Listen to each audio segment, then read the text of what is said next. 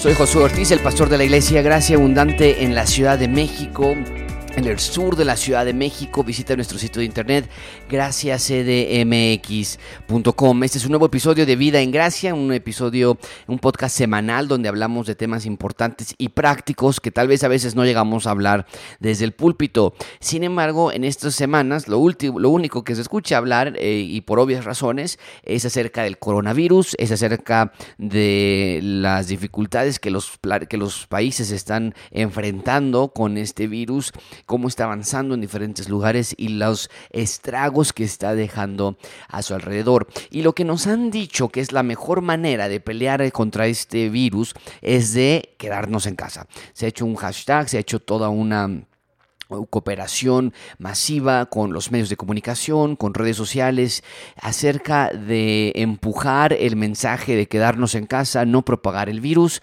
y es algo que muchísimos mexicanos ya han comenzado a hacer. Hay muchos que no pueden hacerlo del 100%, pero los que sí han podido hacerlo por razones de laborales que los han mandado a casa o simplemente porque los negocios eh, obviamente han terminado, no, no han tenido la misma, el mismo tráfico bueno, se han quedado en casa algunos otros. Sin embargo, todos en casa con los niños, con la esposa, el esposo, la rutina totalmente diferente provoca estragos, provoca dificultades. El episodio de esta semana es un episodio práctico que quiero hablar acerca de, acerca de, la, convivencia que hay en casa eh, mientras estamos en esta cuarentena. Eh, lo he titulado Encerrados pero felices. encerrados pero felices, un tema muy práctico y nada más déjame darte algunos consejos para cómo poder estar todos en casa en este periodo de cuarentena muy difícil, muy tenso, porque como bien lo han dicho ya muchos, muchos expertos, muchas personas en los medios de comunicaciones y demás, esto no es unas vacaciones, no son vacaciones porque no está la capacidad de disfrutar el tiempo libre que tienes en casa.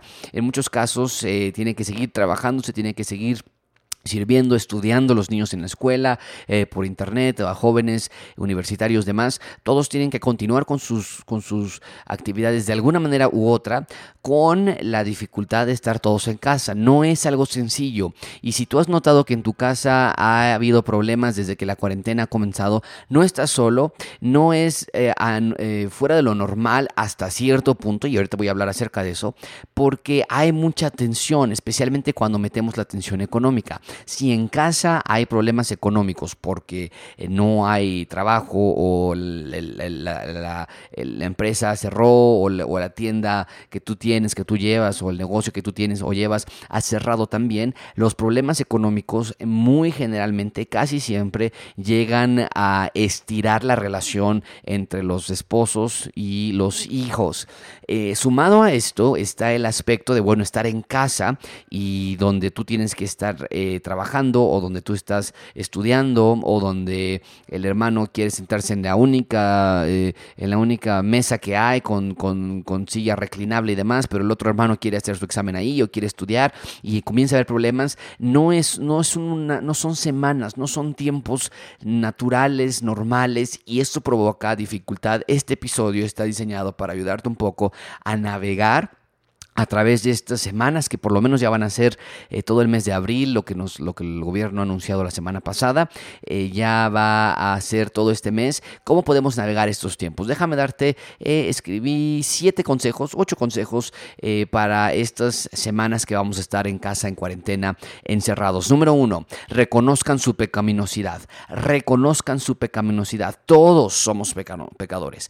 No es la culpa de uno más que la del otro. No se trata de decir es que mi esposo este, es, muy cerrado, es que mi esposa es muy, eh, no, no hace las cosas como yo quiero, o, es que la culpa de los niños porque siempre están peleando, eh, los niños como siempre tienen toda la casa de cabeza, por eso estamos de malas, o, afuera el coronavirus, o los negocios, los que no nos están pagando, los que nos deben pero no pueden pagarnos, en fin, no, tenemos que reconocer nuestra propia pecaminosidad. E, y, y por otro lado, tenemos que ver lo triste y lo despiadado del pecado. No podemos estar juntos mucho tiempo porque es complicado. E, Esto es triste. Conseguir armonía es triste, perdón, conseguir armonía es difícil y eso es triste. e, es, es, complicado entender que la persona que más ama sobre la tierra y que los hijos por los que darías tu vida entera, a veces no podemos estar dos o tres días juntos. Bueno, porque imagínate que estuviéramos con nuestros enemigos, ¿no? Si estos son los amigos, si estos son nuestros más seres más queridos y mi papá, wow, hashtag blessed por todo lo que mi papá me ha dado, hashtag family, y tres días después ya no nos aguantamos, eso simplemente refleja la pecaminosidad que hay en cada uno de nosotros y debemos de ver lo triste que es esta realidad de nuestras vidas. Pero no es excusa, sí se puede.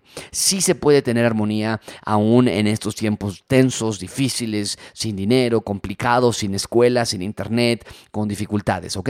Pero en primer lugar lo que yo quiero recordarte es que veas la raíz de todo. Si no podemos llevarnos bien con nuestros seres más queridos, los más cercanos a nosotros, es gracias al pecado que hay en todos. Número dos, aparten tiempo para orar y estudiar juntos. Aprovechen, organicen sus días, hagan un plan, todos juntos, después de trabajar, después de limpiar la casa, después de la ropa o lo que sea, vamos a sentarnos a orar. Este es el tiempo apartado para estar orando y estudiar juntos. A veces no podemos porque, eh, bueno, el hijo llega a cierta hora, el papá llega por el tráfico más tarde, la mamá tiene que recoger al otro niño porque se quedó en el karate y, y a veces las rutinas son complicadas, lo comprendo y aún allí yo he sido un proponente siempre de que se puede hacer cada iglesia en casa y te puede estudiar juntos. Bueno, pero ahora no hay excusa, o por lo menos las excusas han disminuido considerablemente. Hay tiempo para orar, hay tiempo para estar juntos, apártenlo. Si vamos a estar en armonía, necesitamos estar en una armonía espiritual, no nada más es de aguantarnos todos juntos. ¿Quién va, quién se va al baño, quién se va a la azotea, quién se va allá abajo y quién se va en la cocina y todos felices? No, no, no, no, no. Aquí tenemos la necesidad de estar un tiempo juntos, tomarnos de la mano, orar. Bueno, tomarnos de la mano si no, si no tienen coronavirus, ¿ok? Pero, pero el punto es, estemos juntos, estamos abrazados, estemos cercanos en este momento de dificultad y es solamente a través del poder del Espíritu Santo que vamos a poder vencer este tiempo y todos los que vengan en un futuro. Número tres, aparten tiempo para jugar juntos. Eh, mi esposa y yo, nuestra familia ha hecho una inversión, eh, no grande obviamente, pero no algo que no habíamos pensado, en comprar juegos de mesa. Llevamos 10 juegos de mesa, si no mal recuerdo, que hemos comprado y seguimos buscando porque si vamos a estar juntos, no vamos a estar viendo la televisión todo el tiempo, no podemos salir al parque, no podemos salir a caminar, no podemos salir a la tienda, distraernos un ratito. Bueno, vamos a pasarlo juntos y así lo hemos hecho. Tenemos nuestros campeonatos de, juegos de uno, de Jenga, eh, de, de damas inglesas, damas chinas. Compramos varios juegos de, de, mesa para que los niños puedan jugar con nosotros. Y ellos les encanta, a nosotros nos gusta también, es una muy buena manera de pasar el tiempo y ayuda a no estar nada más, bueno, ¿y ahora qué hago? Yo me quiero sentar acá, no, yo me iba a sentar en esa silla, papá ya lleva mucho tiempo ahí él, cállense por favor porque estoy trabajando, ¿no? Y es complicado, aparten tiempo para orar, aparten tiempo para estar juntos, número cuatro, aparten tiempo para estar separados, también es muy válido. Y lo que nosotros hemos hecho en, en, nuestra casa es darle un tiempo a los niños para que estén, le llamamos un tiempo a solas, vayan a su habitación, pueden jugar un ratito, ustedes solos, yo voy a leer, yo voy a estar aquí también eh, con mi esposa, ¿no? Porque bueno, estamos todo el tiempo juntos con los niños. Eh, también es válido, ¿saben qué niños? Ustedes pueden ver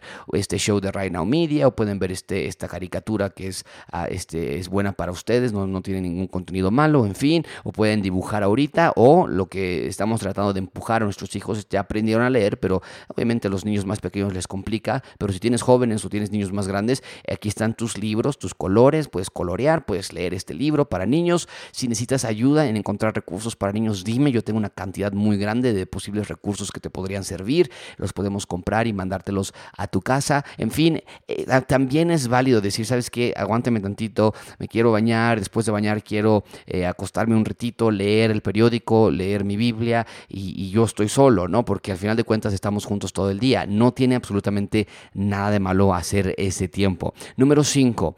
Prepárense para hacer las cosas diferentes y sean abiertos a cambiar sus esquemas. ¿A qué me refiero con eso?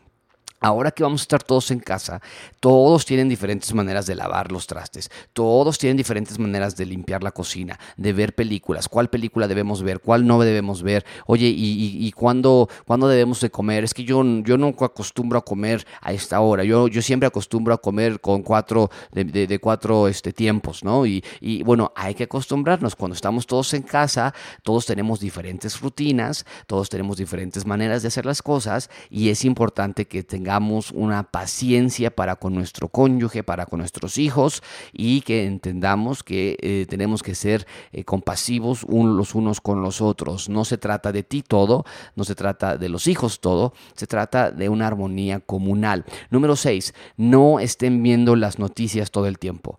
No sé si te ha pasado, pero prendes las noticias y lo único en este momento que se está hablando son de muertes, de enfermedad, del coronavirus. Mira, ya sabemos que el coronavirus ha estado eh, derrumbando al mundo entero. Y a mí me gusta ver las noticias de las 10 de la noche, un ratito por lo menos, me informo, veo qué está pasando, eh, me gusta leer algunos periódicos, me gusta estar informado, escucho unos podcasts, pero cuando estoy en la casa con mis hijos se acaba, no, no más. No voy a dejar que en ellos esté todo este ambiente tenso y, y como cuántos muertes y que los están sacando eh, allí y demás. Es real, yo hablo con mis hijos, tenemos que hablar con ellos, no es nada de esconderles, al contrario, tienen que ver la necesidad de un salvador, pero nada nada sirve estar todos enfrente de la televisión viendo las noticias horas seguidas cuando realmente ya sabemos, ya sabemos lo que está pasando. Infórmense, informen a sus hijos y sigan adelante. Número 7, eh, pongan metas juntos. Vamos a estar juntos por varias semanas. Hagan metas juntos. Saben que vamos a tomar ciertos proyectos. ¿Qué proyectos de la casa nos gustaría hacer? Tal vez hay paredes que no han sido pintadas, tal vez hay closets que no han sido organizados en mucho tiempo, tal vez hay eh, papeles que no han sido puestos en orden eh, y que los tenemos ahí arrumbados,